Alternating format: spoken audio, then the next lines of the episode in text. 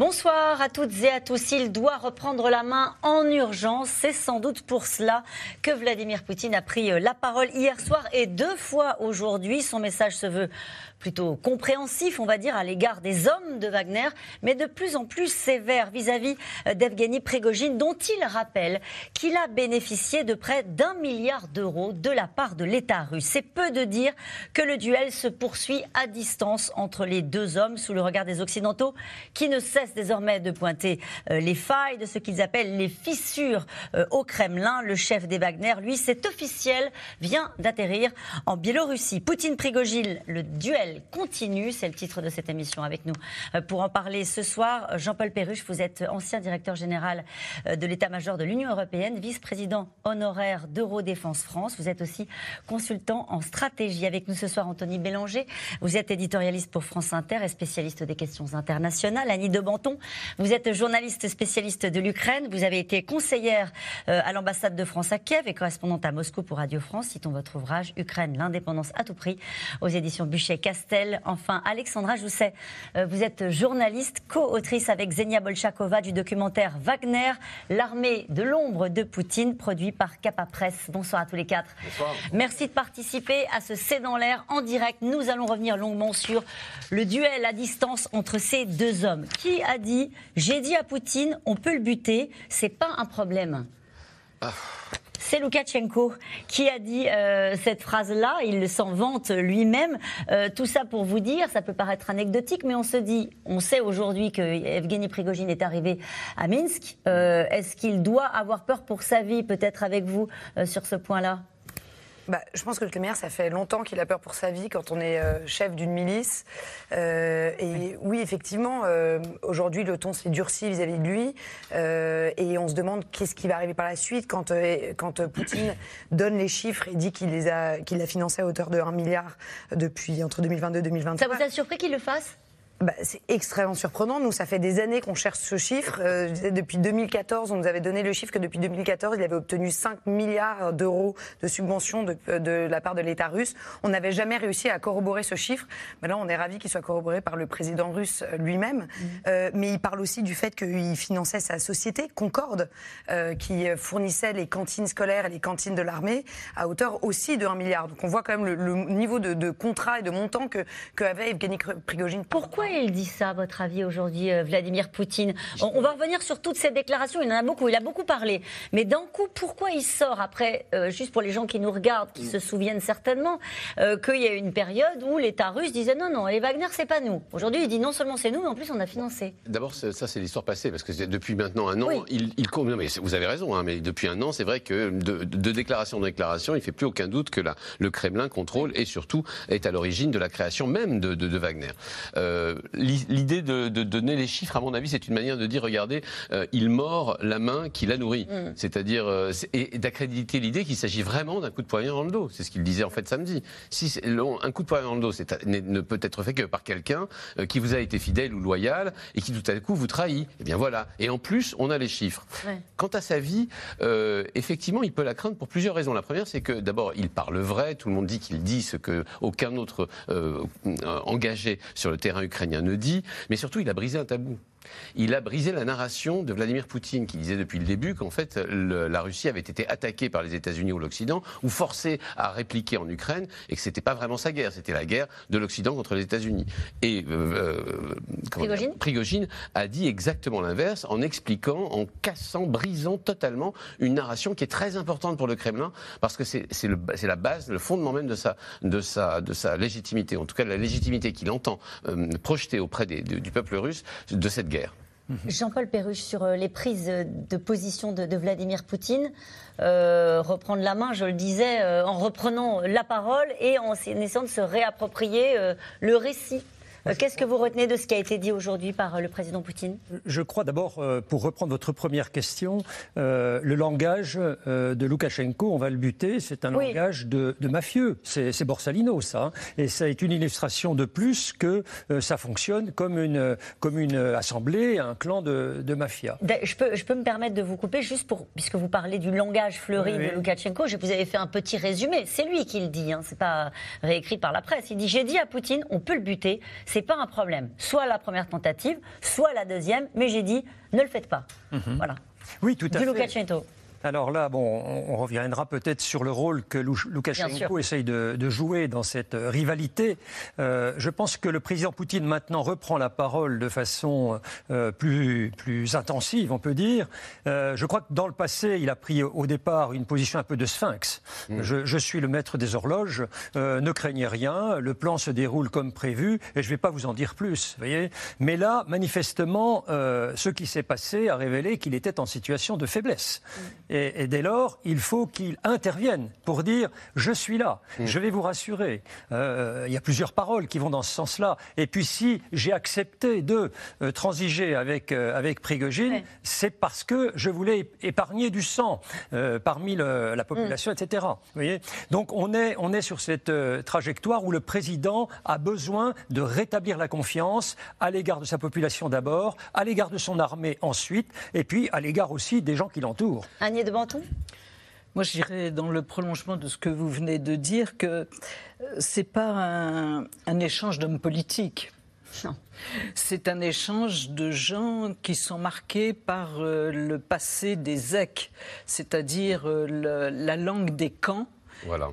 et les manières des camps qui ont imprégné, hélas, une partie, pas toute, mais une grande partie de ce pays. Et cette manière de parler, elle est compréhensible, je pense, par les Russes, pour une partie de la population. Euh, c'est à la fois une manière de franc-parler, une manière euh, extrêmement vulgaire, même beaucoup plus que ça. Mm. C'est un langage très particulier et une manière de, de placer le rapport de force tel qu'il est. Jean-Paul Perrus disait c'est Borsalino, c'est des discours de mafieux. Je te bute ou je te bute pas. je te bute ou je te bute pas. Ou alors je vais le faire plus tard. C'est aussi. Pardon. Non, ce que je voulais dire, c'était aussi intéressant l'allocution d'aujourd'hui parce qu'il ouvrait la porte à un procès d'Evgeny Prigogine. On dit est-ce qu'il doit avoir peur pour sa vie? On ne sait pas, mais on sait que beaucoup d'oligarques ont terminé en prison, ou même Navalny qui était accusé de corruption. Euh, dans son allocution, il a dit on va faire, on va voir si euh, l'argent a été volé parmi tout l'argent qu'on a donné à Prigogine. Et ça, c'est quand même ouvrir la porte derrière à des procès pour corruption, à l'envoyer en prison, parce qu'on sait que les charges ont été abandonnées euh, sur Wagner, mais du coup, là, il ouvrait quand même la porte au règlement de compte, mais du coup, euh, judiciaire, où il garderait encore, si vous voulez, la tête haute en disant, moi, je fais les choses comme il faut, selon presque des règles démocratiatiques. Euh, et là, vous, à juste titre, vous comparez avec ce qui se passe avec Alexei Navalny, c'est-à-dire qu'il y a un, semblant de justice semblant. pour habiller le fait d'évincer un, éventuel opposant. Exactement. C'est pas les mêmes qu'on met en prison. Non, bien sûr. on met en prison, on a on met en prison. Mais ces gens-là, mmh. c'est autre chose. C'est mmh. une autre catégorie. Il n'y a pas de justice là-dedans. Mmh, Tout au moins une apparence de justice. Non, ce qui est très intéressant, c'est qu'en fait, ce langage dont vous parliez, ce langage des ex, ce langage de la rue, ce langage qui avait été celui de Poutine quand il était beaucoup plus jeune, puisqu'il c'est de là d'où il venait. il, s'est civilisé d'une certaine façon. Enfin, en tout cas, il essaye de montrer qu'il n'est plus de ce monde-là. C'est aussi celui de Prigogine. C'est-à-dire, c'est vraiment le langage de Prigogine. C'est traduit en russe, c'est le langage de Prigogine. Et c'est ce qui le rend, d'une certaine façon, assez populaire.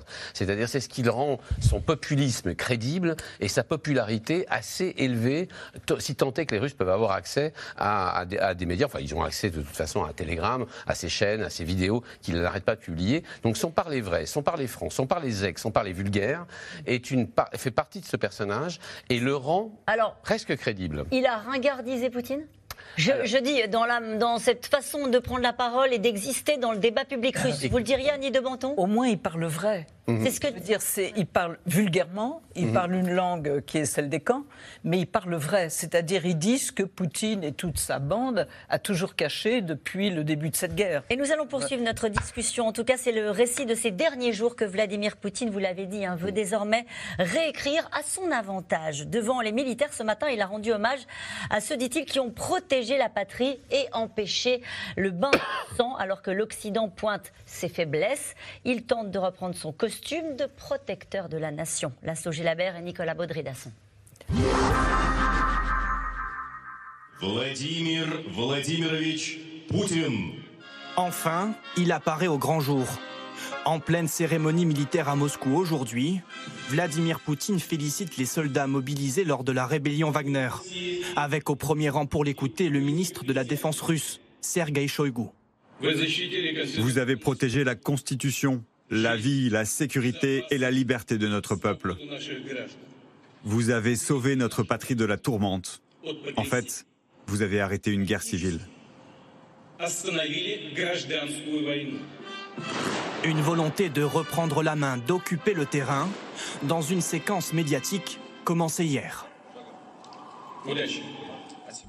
En direct à la télévision russe, Vladimir Poutine revient pour la toute première fois sur la mutinerie avortée et assure avoir toujours eu le contrôle de la situation.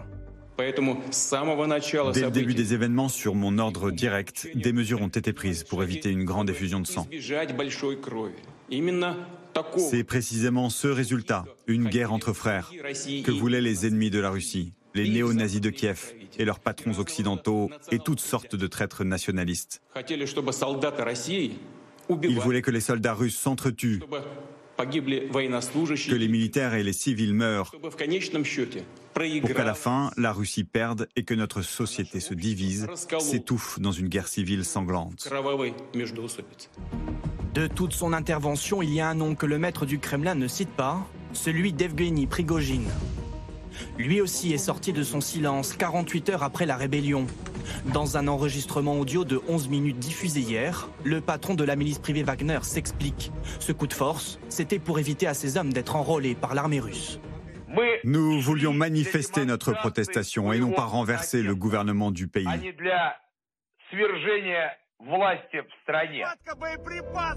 Malgré le ton plutôt conciliant, celui qui est habitué aux insultes et aux coups d'éclat ne peut s'empêcher de fanfaronner.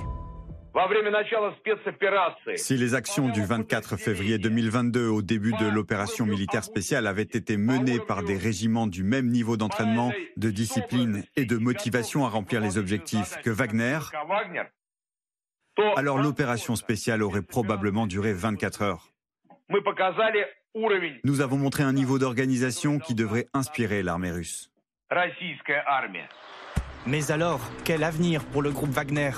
Prigogine est arrivé aujourd'hui en Biélorussie. Libérés de toute poursuite, les mercenaires de la rébellion peuvent choisir de le rejoindre, de s'engager dans l'armée russe ou de retourner dans leur famille.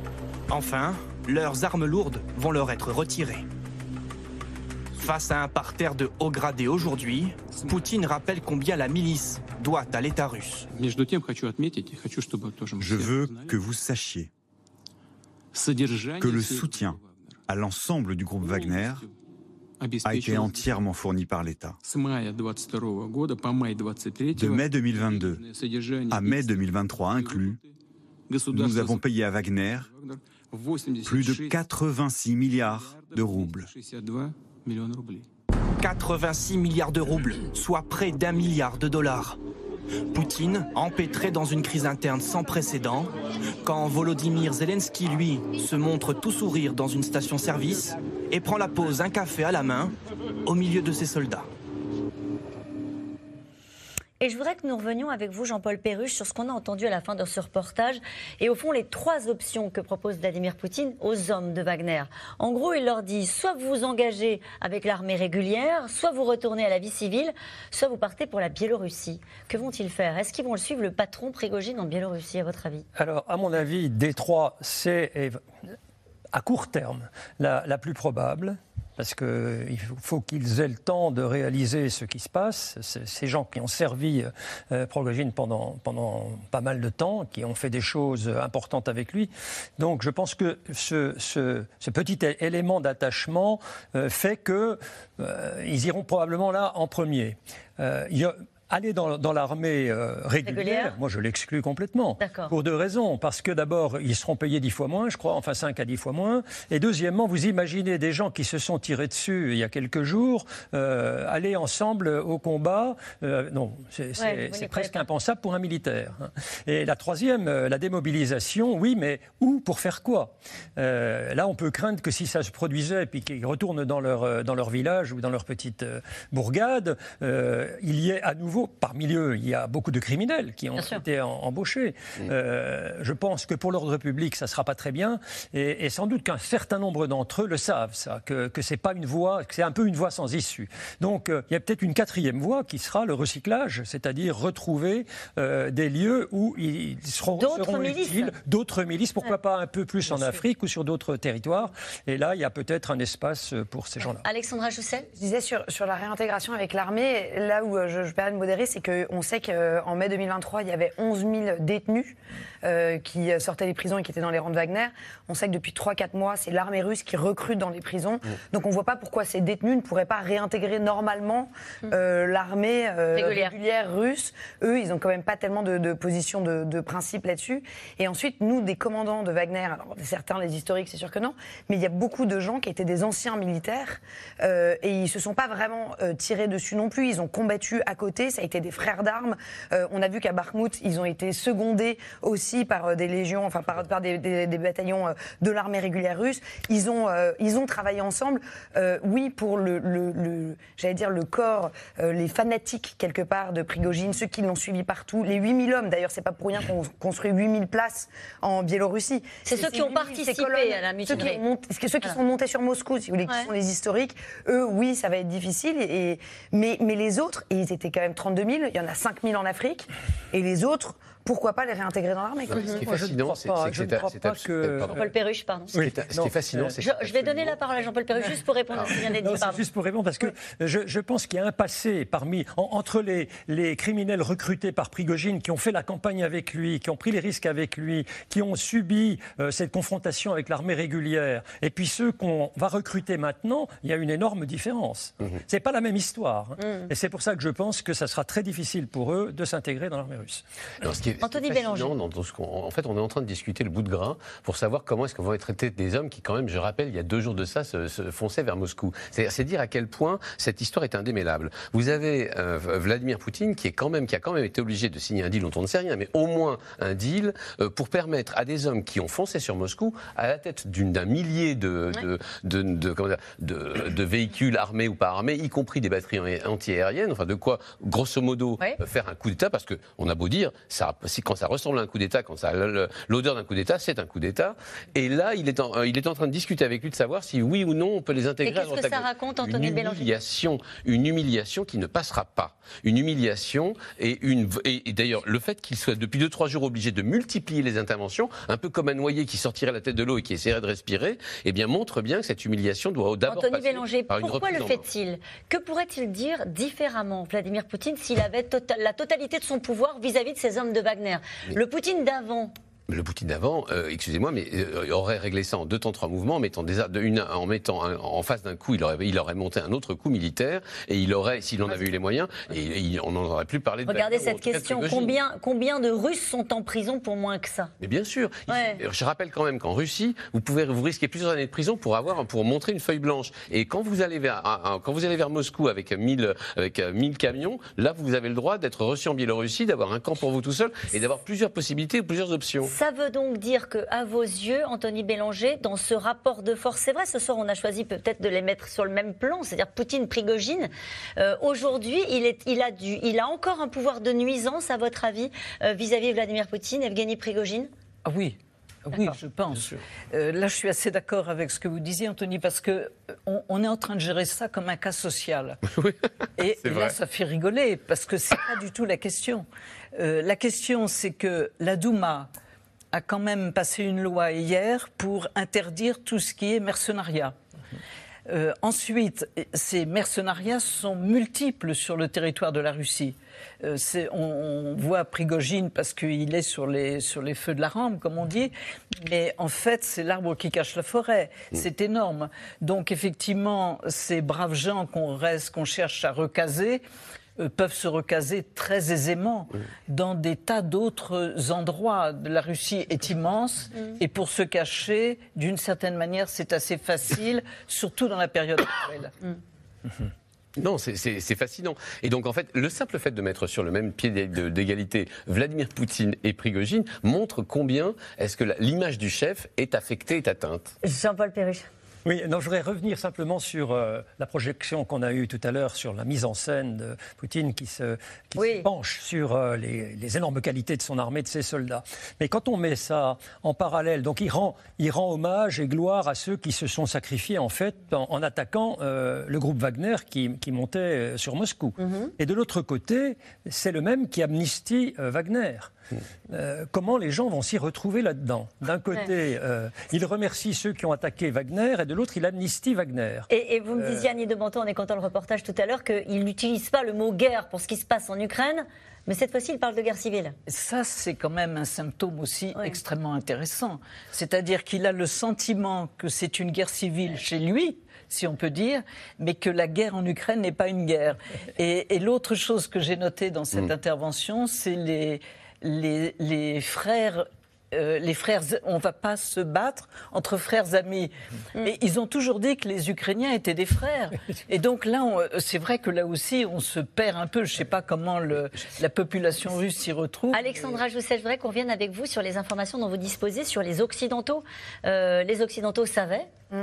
que Wagner préparait quelque chose. Ils ont fait deux pas en arrière. Ils ont laissé faire pour surtout pas qu'on les accuse d'être à l'origine de cela. Exactement. Les, ce qu'on sait maintenant, c'est que et les Américains et les Français, d'ailleurs, à très haut niveau, avaient échangé des informations il y a maintenant presque plus d'un mois. Ils avaient vu le coup d'État, parce que je suis d'accord avec vous, on essaie de, modérer tout ça, mais c'était un coup d'État et jusqu'à ce que ça ne marche pas, il avait l'intention de faire un coup d'État. Et, euh, et, on sait même qu'il y a eu des briefings euh, à la Maison Blanche dès mercredi, jeudi. Donc euh, tout, tout, le monde voyait ça arriver. et en fait, il y avait plusieurs raisons. La première, pour lesquelles ils n'ont pas partagé, parce que d'après ce que vous excuse-moi, mais je sais qu'il y a des partenaires à l'OTAN qui étaient frustrés que euh, les Américains et les Français n'aient pas plus partagé leurs informations. Euh, ils n'ont pas partagé, un, pour pas compromettre leurs sources. Mhm. Euh, parce qu'il faut le savoir, c'est comment est-ce qu'ils ont obtenu ces informations. Mhm. Donc ça veut dire que ça donnerait des informations sur tous leurs moyens techniques qu'ils ont à disposition pour espionner Wagner, plus les sources qu'ils ont au sein de Wagner. Au, plus proche de Prigogine. Au plus proche de Prigogine. Ça c'est la première chose. Et d'ailleurs dans le monde du renseignement, c'est généralement pour ça qu'ils ne partagent pas leurs renseignements, c'est pour pas griller leurs sources.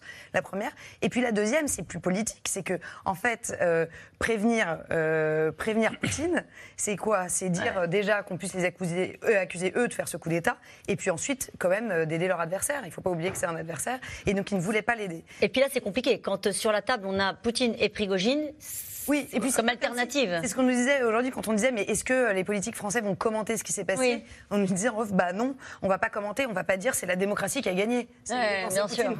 Donc, vous ne pouvez pas être dans la position de ceux qui de, ceux qui commentent. Et, euh, et puis finalement, ce qui avait d'intéressant aussi, c'est ce qu'on s'est dit, ce qu'on a appris par la suite, ce que, ce que disaient des renseignements américains, c'est que si les Français et les Américains savaient, les Russes savaient. Et donc Poutine savait. Et savait. Et donc Poutine savait. Et en fait, on s'est tous demandé, mais qu'est-ce qu'il a fait? Euh, parce que euh, les renseignements disent qu'il savait au moins 24 heures avant, de manière assez précise, ce qui est en train de se passer. Il s'est assuré de ses soutiens au Kremlin? Il s'est assuré de ses soutiens, en fait. Il a passé ses 24 heures. C'est pour ça, euh, enfin, en tout cas, on pense qu'il a essayé de retourner la situation. on ne sait pas combien de temps ça a pris. On voit, on comprend quand même, quand il fait son, son, speech à 9 h du matin, il a quand même l'air assez martial, mais quand même assez stressé. En, tout cas, il n'est pas serein. Non. Et, et, donc, on sent que c'est à ce moment-là où tout est en train de se travailler derrière les, rideaux. Pour, et je voudrais juste qu'on écoute, puisqu'on parle des Occidentaux, je voudrais juste qu'on écoute Joe Biden, qui s'est exprimé sur le sujet aujourd'hui. On l'écoute. Les alliés et moi avons convenu que nous devions nous assurer de ne donner à Poutine aucune excuse. Permettez-moi d'insister, ne donner à Poutine aucune excuse pour rejeter la faute sur l'Occident ou sur l'OTAN. Nous avons clairement indiqué que nous n'étions pas impliqués, nous n'avons rien à voir avec cela. Il s'agissait d'un problème interne à la Russie. Nous allons continuer à évaluer les répercussions des événements de ce week-end et les répercussions sur la Russie et l'Ukraine. Mais il est encore trop tôt pour tirer des conclusions définitives sur l'évolution de la situation.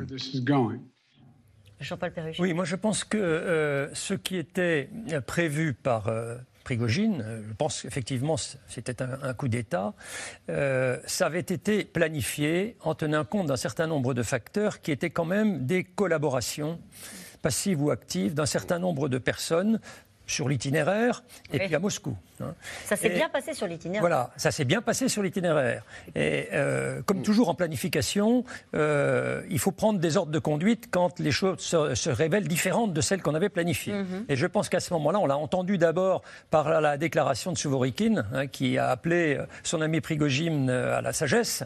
Et puis, donc, c'était un, premier signe de lâchage, parce que les deux hommes sont quand même très proches. C'était perdu à ce moment-là. Voilà.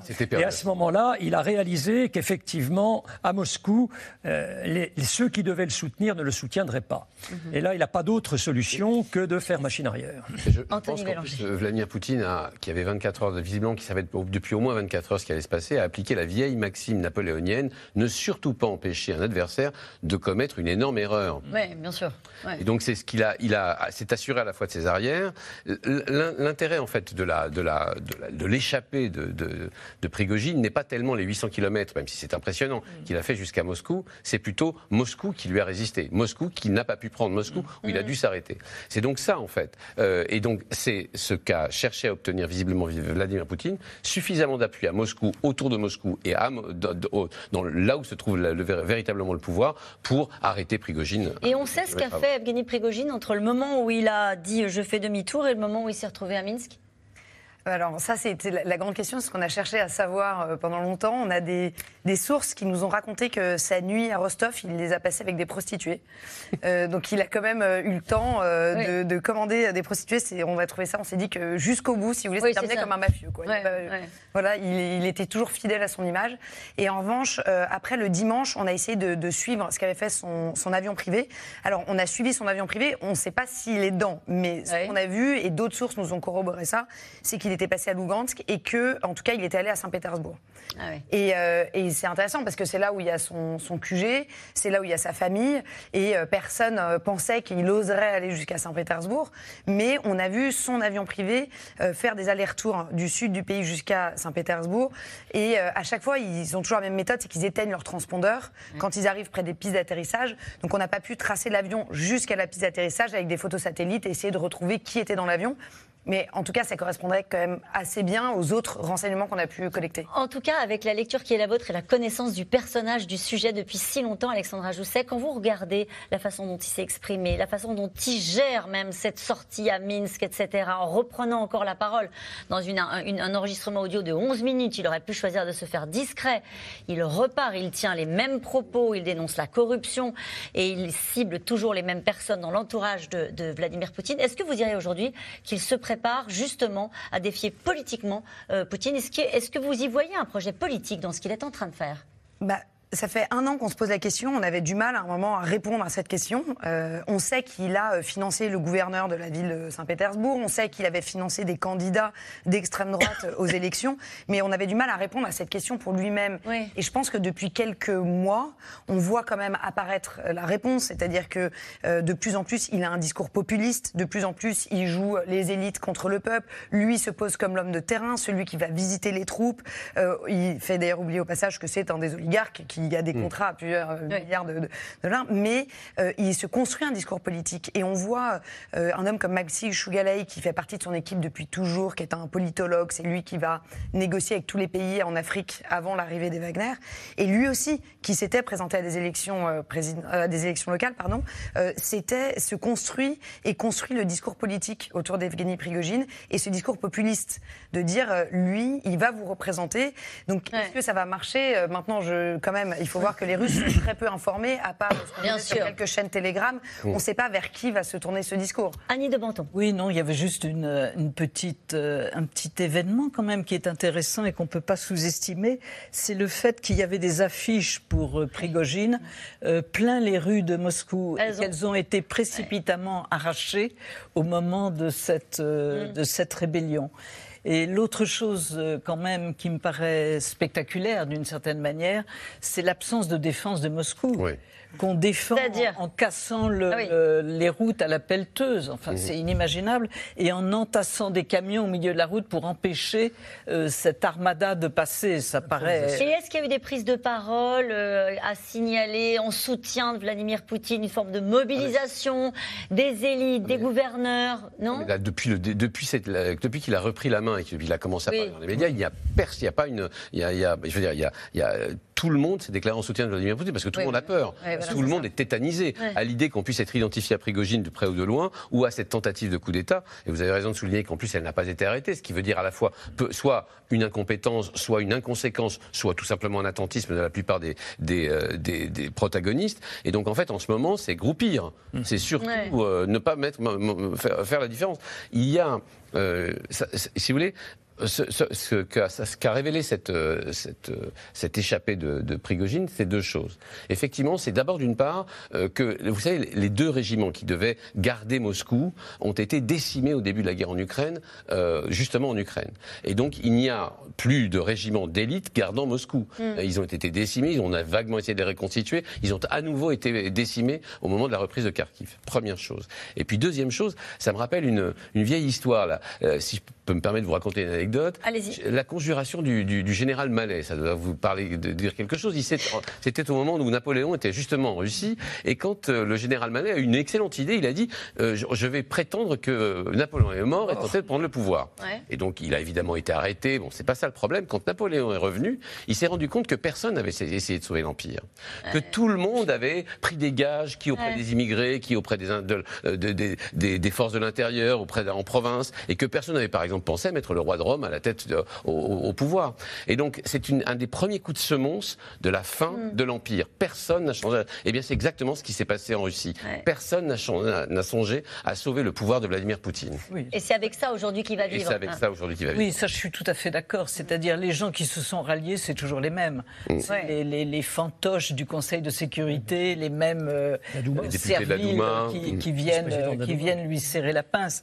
Mm. Mais de, de ralliement intéressant, on peut dire qu'à la limite, Prigogine en a eu plus que Poutine. Mm.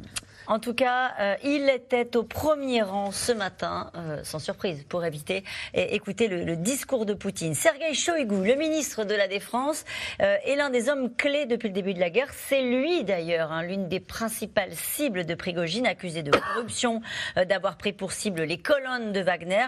Un homme à la parole rare qui dispose lui aussi d'une milice. Walid Berissoul et Aurélie Saner. Le bureau du président est à quelques pas et voici la salle de réunion du Conseil de sécurité de la Russie. La télévision d'État russe autorisée hier soir à pénétrer la boîte noire du Kremlin juste avant une réunion de l'état-major. On voit ici le procureur, le ministre et le directeur de la sécurité. Les images un peu surréalistes d'une opération transparence, histoire de bien montrer qu'autour de lui, les hommes de Poutine sont bien là, fidèles au poste. Je vous ai réunis ici pour vous remercier pour le travail accompli pendant ces quelques jours et pour discuter de la situation actuelle, du travail à accomplir après avoir analysé les événements qui ont eu lieu dans le pays. Nous pouvons commencer. Merci. Autour de la table, Sergei Shoigu, le ministre de la Défense, est toujours là, mais en costume civil. Aux côtés du président, il fut un temps où la tenue était plus décontractée, quoique l'ambiance tout aussi virile. Les vacances à la pêche, en Sibérie, font-ils de Shoigu un ami de Vladimir Poutine, donc intouchable Ou bien cela fait-il partie du passé depuis la guerre en Ukraine et les attaques répétées d'Evgeny Prigogine contre lui et contre le chef d'état-major Valéry Gerasimov? Il nous manque 70% de munitions. Shoigu, Gerasimov, où sont les putains de munitions? Regardez ce bordel. Pour les dizaines de milliers de soldats tués et blessés, ils emporteront tous les deux la responsabilité devant leur mère et leurs enfants. Mais pour Evgeny Prigogine, le ministre Shoigu est également, tout comme lui, un mercenaire qui lui ferait concurrence. Les renseignements militaires ukrainiens l'ont noté dès septembre dernier sur le front. En plus de Wagner, nous avons remarqué l'apparition du groupe Patriot, affilié à l'actuel ministre russe de la Défense Shoigu. À l'inverse de la milice Wagner. Allez les gars, bravo pour cette victoire. Le groupe Patriot n'aime pas afficher son drapeau. C'est une milice secrète, proche du GRU, le renseignement russe. Certains de ces mercenaires sont rémunérés 15 000 dollars par mois. Et comme Wagner, elle est présente dans plusieurs pays comme le Yémen, la Centrafrique ou la Syrie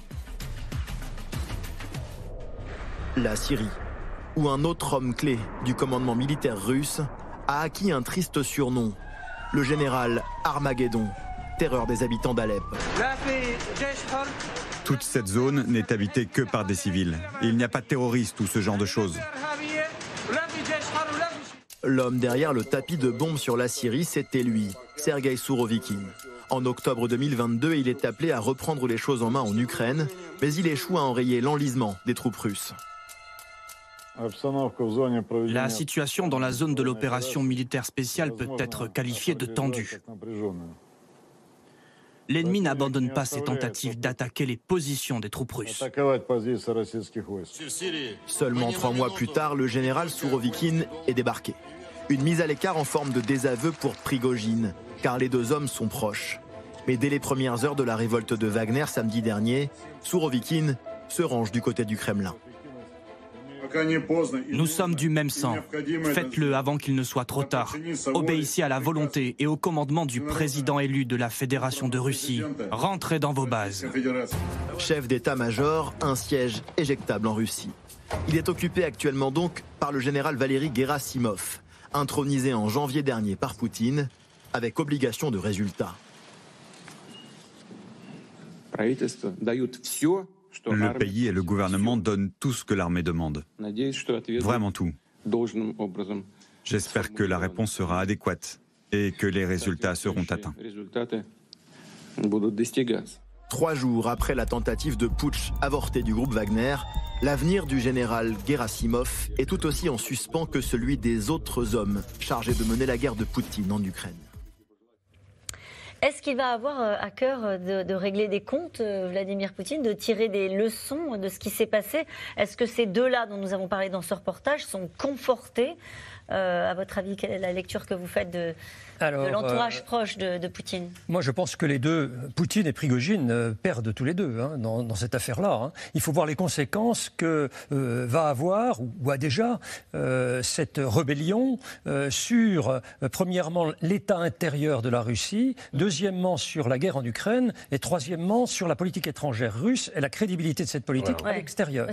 Donc, trois domaines. Hein, Là, je parlais de Shoigu et de Gerasimov. Alors, Shoigu et, et Gerasimov, si on reprend l'histoire à son début, euh, quand euh, euh, Prigogine propose ses services, il ne vient pas là pour être un supplétif. Manifestement, il a des idées derrière la tête et de monter peut-être plus près du chef, etc. Et là, il se trouve en confrontation très vite avec le binôme Shoigu-Gerasimov. Et quand vous observez l'évolution des choses, vous avez révélé des choses très intéressantes. Là, on a vu sous, sous Rovikin qui, était en, deal avec, avec Prigogine, c'est lui qui l'a mis, sur Bakhmut, et, qui est débarqué au bout d'un moment. Manifestement, première, premier geste de défiance du binôme Shoigu-Gerasimov. Euh, Ensuite, euh, Prigogine n'arrive pas finalement à, vaincre à, Bakhmut notamment comme il l'avait prévu. Donc il perd un peu de sa crédibilité, mhm. mais malgré tout, c'est quand même le, seul succès que dont la Russie peut se targuer sur dix mois de campagne.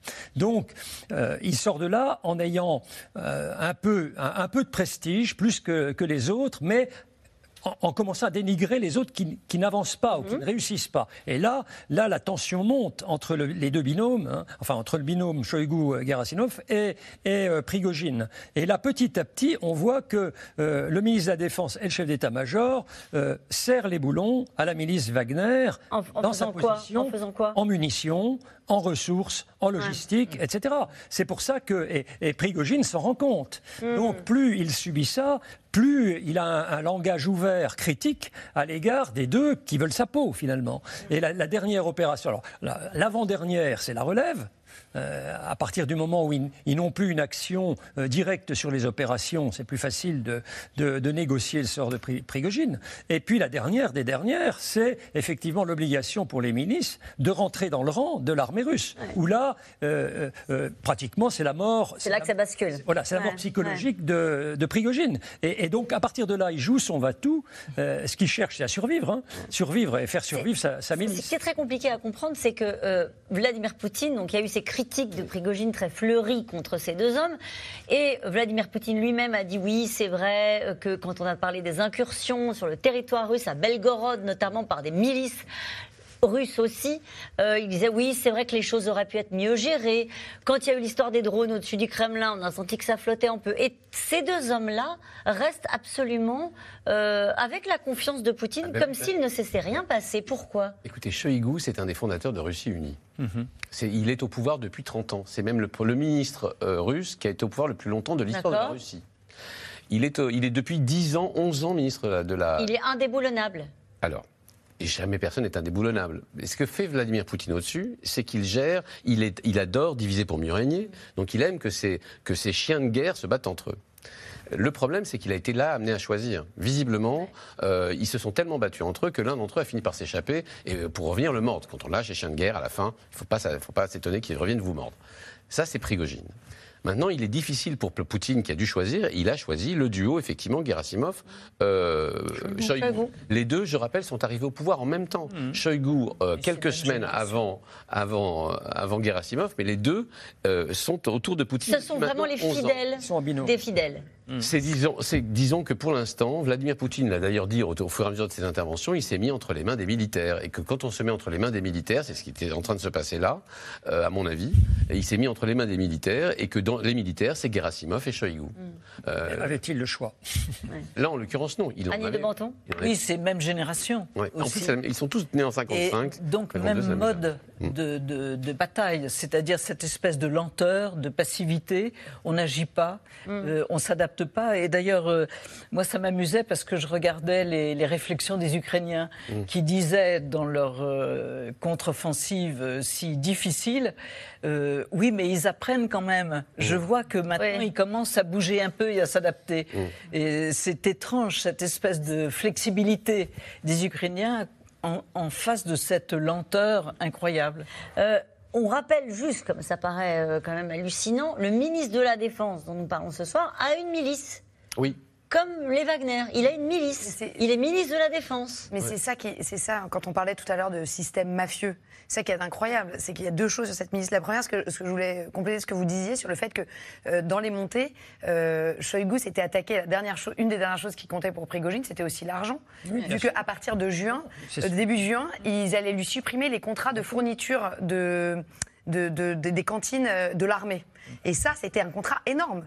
Et donc, en fait, petit à petit, il y avait le recrutement dans les prisons, donc il n'avait plus d'hommes. Et puis surtout, il y avait même sa source de fortune personnelle qui était en train d'être supprimée. Donc là, il avait vraiment plus d'autre option. Et Redoute, donc la, la compagnie militaire privée euh, qui est dépendante de, de Shoigu, ce qu'on avait vu dans les Wagner Leaks, on avait récupéré le contenu d'un ordinateur d'un proche de Prigogine. Et euh, on avait vu que dans Wagner, il y a un service qui s'appelle le SB, c'est le service de sécurité et euh, ils s'infiltraient les uns des autres. Donc depuis la Russie, depuis la Syrie, la campagne de Syrie, ils se détestent. Et donc on avait aussi interviewé Marat Gabidoulin, qui est un ancien mercenaire, qui avait fait la campagne de Syrie à côté de Prigogine. C'est lui qui était chargé des cartes. Et il nous disait qu'il était allé se faire embaucher chez Redoute pour copier les méthodes et pour ramener les méthodes ensuite. Si vous voulez, c'est- c'est-à-dire que la guerre, elle est totale. Elle est totale depuis cinq ans. Regardez Euh, cette question qui fait un peu écho à ce que vous venez de, de dire, euh, Sébastien, dans le Calvados, qui nous interroge et dit à quelle profondeur de l'État la mafia russe est-elle implantée Non, mais attendez. Juste Total. Total. Elle est partout, elle est jusqu'au ministre. Je donne juste la parole à Annie de Menton, pardon. Non, je voulais juste dire que ce qui était intéressant aussi, c'est de regarder euh, la gestion des territoires occupés.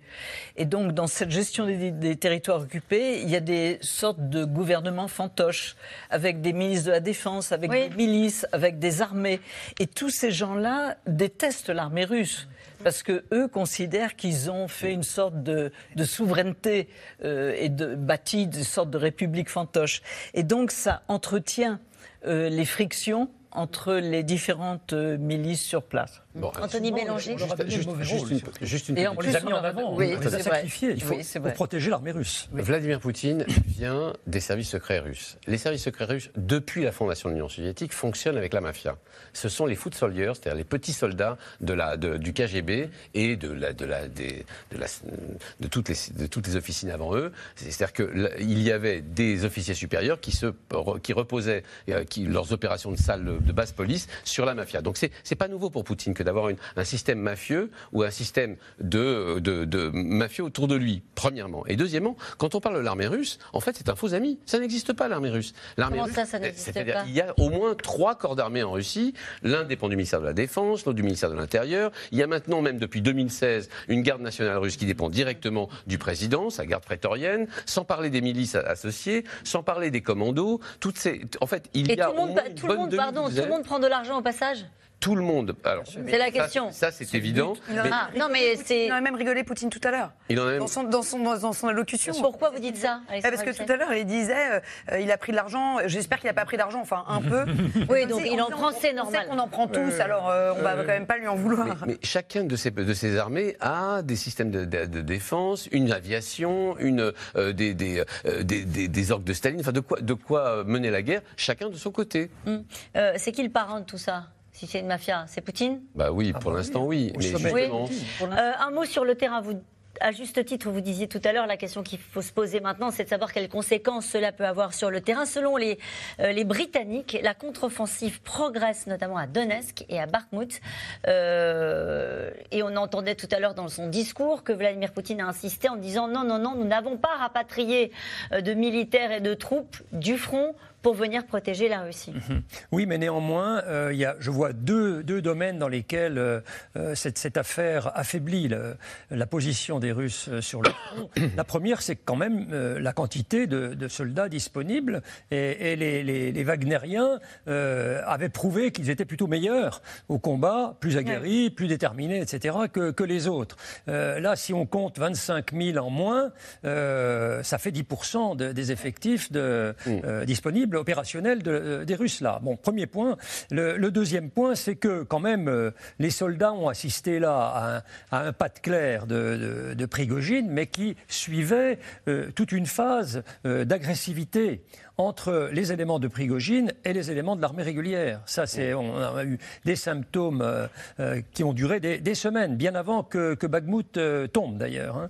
Donc, ah, pour ces deux raisons-là, je dirais que au niveau de la confiance et de la détermination des soldats sur le terrain, qui continuent d'être quand même pas très bien commandés, pour dire le moins, même s'ils se sont adaptés aux conditions du. Mais je dirais que les Russes sont plus à l'aise pour s'adapter en position défensive qu'en position offensive. Parce que dans l'offensive, il faut une certaine agilité euh, d'esprit, décentralisation des actions, et c'est tout à fait contraire à la doctrine d'emploi des forces russes. Mm. Donc, tout pour ces raisons-là, vous voyez, je pense que c'est quand même un affaiblissement du potentiel militaire russe. Annie de Menton Oui, c'est. Sur la façon dont les Ukrainiens ont vécu euh, ces dernières heures Écoutez, euh, la manière dont ils l'ont vécu, il faut quand même dire des choses essentielles, à savoir que cet épisode n'a rien changé au, à la guerre. Hein. Donc euh, là, les, tirs ont continué. La plus grosse, le plus gros problème euh, à l'horizon, c'est Zaporogia, mm. qui, euh, pour l'instant, aurait été miné de façon massive. Vous parlez de la centrale. Et, Bien sûr. C'est une alerte de Zelensky la semaine dernière. C'est si bien qu'aujourd'hui, sur les, les, médias ukrainiens, on explique à la population comment on va faire si euh, un accident se passe. Donc euh, c'est aussi ça l'autre versant, parce que là on est sur le versant russe, si je puis dire, de la guerre, mais l'autre versant c'est celui-là.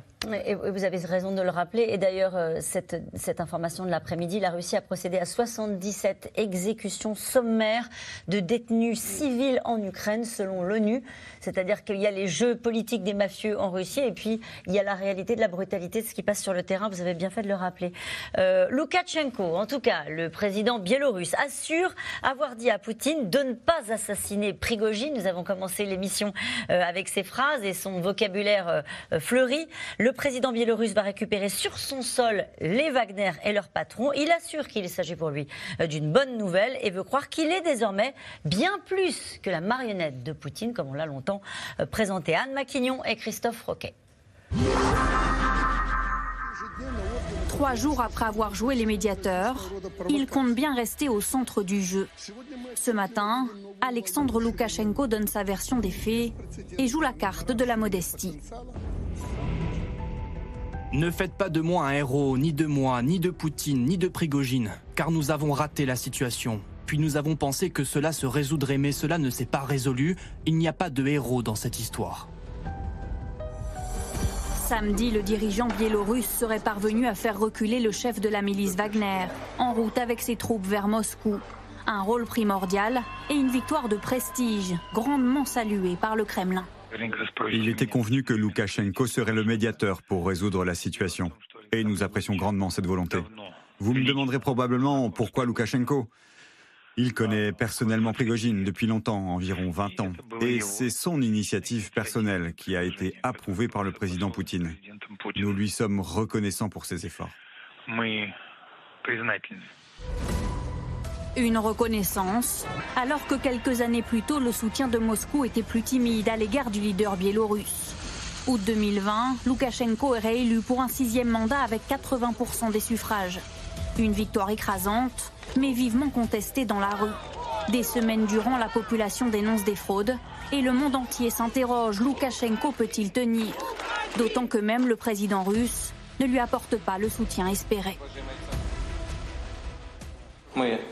Nous sommes pour que les Biélorusses eux-mêmes fassent face à cette situation, calmement et en dialoguant les uns avec les autres, sans suggestion ni pression de l'extérieur. Trois ans plus tard, le président biélorusse semble plus puissant que jamais. L'opposition muselée, emprisonnée ou en exil. De Vilnius, sa chef de file n'a pas perdu une miette des événements du week-end, passant de l'espoir à la stupéfaction. Loukachenko n'est pas un artisan de la paix. Il est présenté comme un médiateur dans cette affaire, mais il est plutôt le messager de Poutine. Le problème est que les intérêts des Biélorusses ne sont pas du tout pris en compte. Les Biélorusses ne veulent pas de troupes russes et en particulier de Prigogine sur leur territoire. Le conflit interne russe s'étend à notre territoire et fait des Biélorusses des otages de la Russie. La Biélorussie va-t-elle jouer un plus grand rôle désormais dans la guerre en Ukraine? La Russie s'appuie déjà sur son voisin pour étendre ses bases arrières militaires.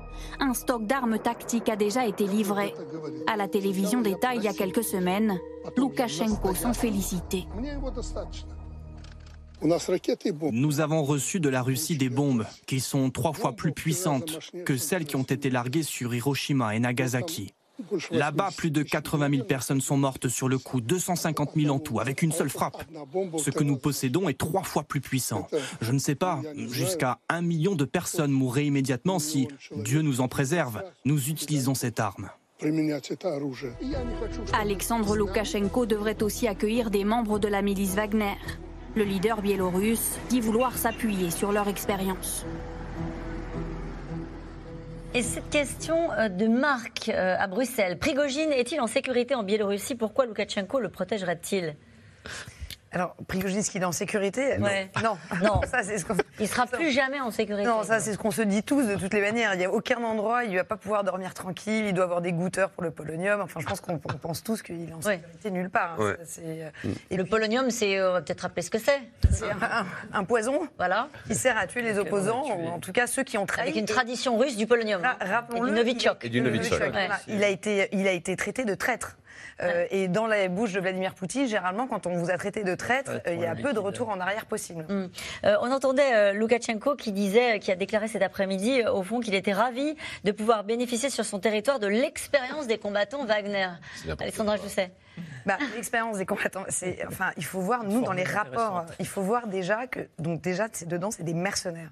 Donc, c'est des gens qui n'ont pas de commandement. Et nous, dans les, ou très peu, enfin, il y en a quelques-uns, mais je veux dire, c'est quand même pas les hiérarchies militaires, ils sont pas très encadrés. Et nous, dans les rapports du SB, qu'on avait notamment, par exemple, en Centrafrique, mais en Syrie, c'est des gens qui vont piller les pharmacies du coin pour descendre toutes les bouteilles d'alcool à 90 degrés. Euh, il faut voir les méthodes de ces gens. C'est-à-dire que quand ils ont des désaccords, ils les règlent à la hache, à la coup de massue. Même Prigogine exhibe cette massue en disant que c'est le symbole de Wagner. Il l'a offert à ses hommes au centre de Molkino, qui était leur centre d'entraînement euh, justement près de Rostov. Et donc, c'est quand même ça. Ils érigent la violence en savoir-faire, en méthode. Et, euh, et tous, c'est des hommes, c'est des, des soifards, nous tous. Donc, euh, donc quand Loukachenko dit soyez les bienvenus en Biélorussie, il ne sait pas exactement à quoi il a affaire. Ça, en tout cas, c'est peut-être pas une bonne nouvelle pour les Biélorusses. Annie de Menton, euh, sur Loukachenko qui est redevenu, alors là pour le coup, est-ce que c'est euh, le maître du jeu, euh, la pièce maîtresse de Vladimir Poutine? Je dis ça avec un brin de malice parce qu'on nous a expliqué depuis des mois que de toute façon il disait, il faisait ce qu'on lui demandait de faire, il a récupéré les ogives nucléaires, il y a, des têtes nucléaires et Wagner maintenant. Il y a plusieurs choses. D'abord, il y a ce grand projet euh, d'union russo-biélorusse. C'est le grand projet de, Poutine, et même avant d'ailleurs. Hein. Euh, de bâtir une sorte d'État unifié avec un commandement suprême, des ministères, etc. Donc quelque chose de très structuré. Il avait même voulu en prendre la présidence, Vladimir Poutine, jusqu'à ce qu'il se ravise en se disant... On avait même pensé à un moment donné que ça serait une voie de sortie. Exactement. Et ça, c'est quand même un projet euh, très important. L'autre chose qui est intéressante, selon moi, c'est que on a beaucoup parlé pendant ces jours, euh, ces trois derniers mhm. jours, de la passivité de la population, du manque de réaction, etc. La Biélorussie a réagi très fort. C'est-à-dire que, bon, non seulement Tirnovskaya, qui est donc la tête de ce gouvernement en exil, mais il y a euh, aussi des chefs d'armée euh, qui ont émis des appels en disant, écoutez, c'est le moment pour nous idéal inouï, historique. Nous devons tous nous rassembler, etc. Simplement, euh, il tablait sur un coup d'État plus en longueur que celui qui s'est passé qui a été trop bref pour pouvoir euh, générer autour d'eux une masse de la population telle qu'on a vu lors des élections de 2020. Et dernière chose que je voulais dire qui est intéressante quand même, c'est que Prigogine aurait donné un coup de main à Loukachenko au moment pour truquer les élections de. Mais c'est pour ça qu'ils sont. Il y, a, une fidélité, il y a une proximité entre Loukachenko et On peut imaginer qu'il y a un prêté pour un rendu. Jean-Paul Perruche. Moi, je dirais que. Euh, euh, il y a une question de temporalité par rapport à, à, Prigogine. Euh, C'était certainement pas le bon moment pour l'éliminer. Hein, euh, il le dit d'ailleurs, Loukachenko. Il, dit, c'est pas le moment, on pourra le faire plus tard. Et je pense que ça, c'est vrai. Par conséquent, il fallait, d'une part, faire durer euh, Prigogine, euh, d'autre part, le retirer avec sa milice du front, parce que là, ça se passait très très mal. Et, troisièmement, il fallait le, lui retirer son image, justement, de, de populiste de celui. Donc, il faut faire durer un petit peu, faire retomber un peu le, le soufflet Prigogine, et puis après, je pense qu'effectivement, son sort sera scellé. Moi, je lui conseillerais de ne jamais se déplacer avec, moins de 8000 mercenaires autour de lui. Anthony Bélanger. Il faut voir ce qu'est Loukachenko. Loukachenko, qui a pu euh, à un certain moment avoir une certaine autonomie, euh, qui a d'ailleurs toujours refusé la fameuse union entre la Russie et la, et la Biélorussie. Maintenant, il n'en a plus. Depuis 2020, depuis que euh, Vladimir Poutine lui a sauvé la mise, il n'en a plus les moyens. Il est entièrement vassalisé. Donc, il est le petit télégraphiste des intentions de Poutine. Là, en l'occurrence, il a servi les intérêts de Vladimir Poutine, qui ne voulait pas se salir les mains en disant qu'il avait lui-même négocié un deal. C'est tout ce à quoi il a servi. Et ensuite, cet homme qui a eu toujours des réticences à accueillir l'armée russe sur son territoire même s'il a dû, il a dû finir par l'accepter, puisqu'en plus, une partie de l'armée russe a envahi l'Ukraine depuis le territoire biélorusse.